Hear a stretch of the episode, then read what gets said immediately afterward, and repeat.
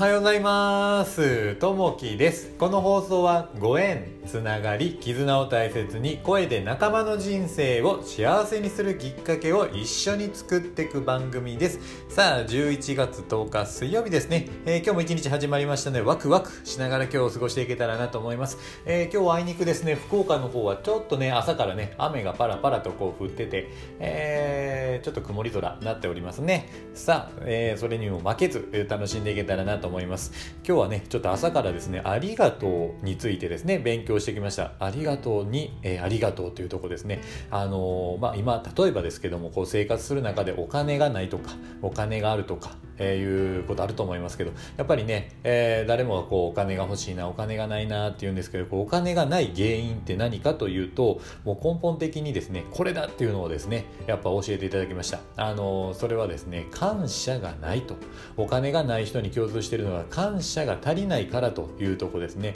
えー、じゃあこの感謝っていうのは何かっていうことを考えるとやっぱこのありがとうということですね。こう日々のありがとうあの小さなこう喜びにこう気づけるかどうかですね。目の前に人に対して、えー、ありがとうとこう言えるかどうかですね、えー、僕もねこうありがとうってこうなかなかこう言えなかった。あの感謝のね、えー、気持ちがあったとしてもなかなかこう口にこう出せずに、え、やっぱこうありがとうと思っているだけだったんですけどそれをしっかりね口にすることによってまたこう変わってくるというのがあの実際にねこう実感したところがあるんですけどもやっぱりねあの心の中で思っているだけでもダメですしやっぱりあの心の中で思ったことをしっかり相手にこう伝えていくというところが、まあ、大切かなというところがあります。なのであの例えばですね、えー、この家族であったりとかお友達、えー、小さなこと会社の社員であったりですね、えー、触れ合う方お客さんもそうですけれども一番こう例えば身近にいる人パートナーえーまあ、例えばこう妻であったりとかえー、夫であったりとか子供であったりとかそういったところにですね、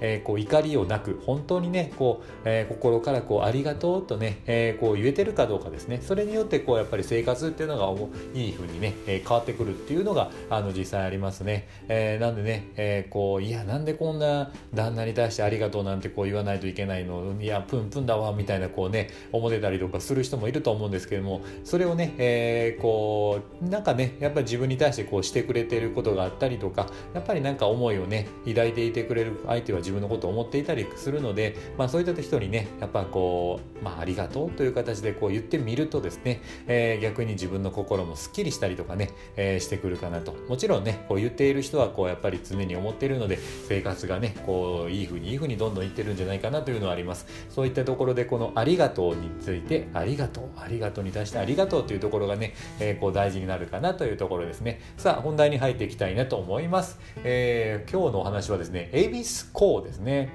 えー、日本では季節や地域によって様々な伝統行事が行われています。秋から冬にかけてのこの時期に行われる行事としては恵比寿港が有名です。恵比寿公とは七福神の一人で商売の神様である恵比寿様を祀って商売繁盛を願う行事で全国各地で行われています。べったら漬けの起源と言われる東京日本橋にある宝田恵比寿神社のべったら市や恵比寿さんで知られる大阪今,、えー、今宮恵比寿神社の東海恵比寿など恵比寿港は地域ごとに、えー、行事の内容が違っているのも特徴の一つです。全国的にも特に有名なのは兵庫県の西宮神社で行われる東海恵比寿でしょう。毎年1月9日から11日まで行われ3日間で100万人を超える参拝客が訪れます。地域に根付く伝統行事は歴史を知り地元の人たちとの交流を深める貴重な場でもあると言えます。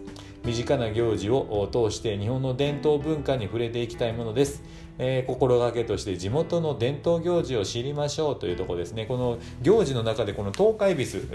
なんですけど以前ですねあの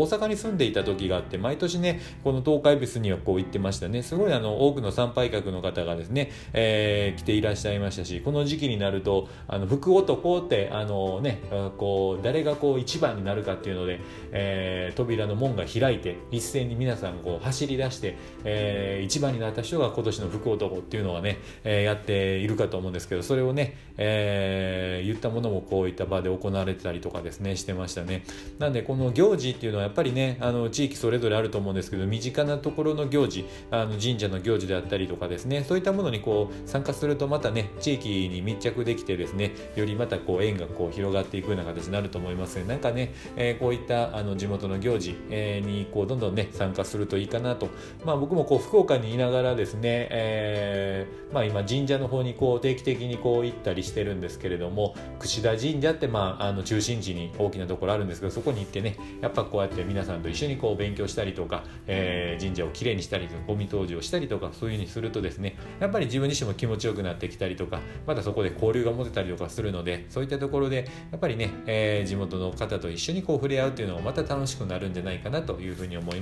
さあ、えー、今日の一言に、えなります。伝えるべき人に感謝を伝えておかないと後々後悔の念に苦しみますというとこですね。あのーこんな話がありました。あの食事をしていてですね、えーまあ、旦那さんがあの、まあ、お茶が欲しかったんですね。でそれに対して妻の方はもう自分でやってよというふうな形でこう言っていてでなかなかねその優しくその時にできなかった。ただその後旦那さんが仕事に向かってその後にですね、えー、やっぱこう交通事故に遭われてそこで亡くなられてそれからこう二度と会うことがなかったということがあった、えー、ご夫婦がありましたね、えー、こういったところでやっぱりね人に優しくして人にありがとうっていうところにはねありがとうっていうことをね、えやっぱこう伝えるべき人にね、えその時にこう伝えとかないとやっぱりこうなかなか伝えられなくなる場合もあるので、えやっぱり目の前の人にこうありがとうということでこう伝えていくといいかなというふうに思います。さあ、えー、今日も一日こう始まってきますんでワクワクしながらですね一日をこう過ごしていけたらなと思います、えー、今日も聞いていただきましてありがとうございます。またあのいいねコメントあればお待ちしております。さあ今日もあなたにとって最高の一日になりますように。じゃあねまたねバイバイ。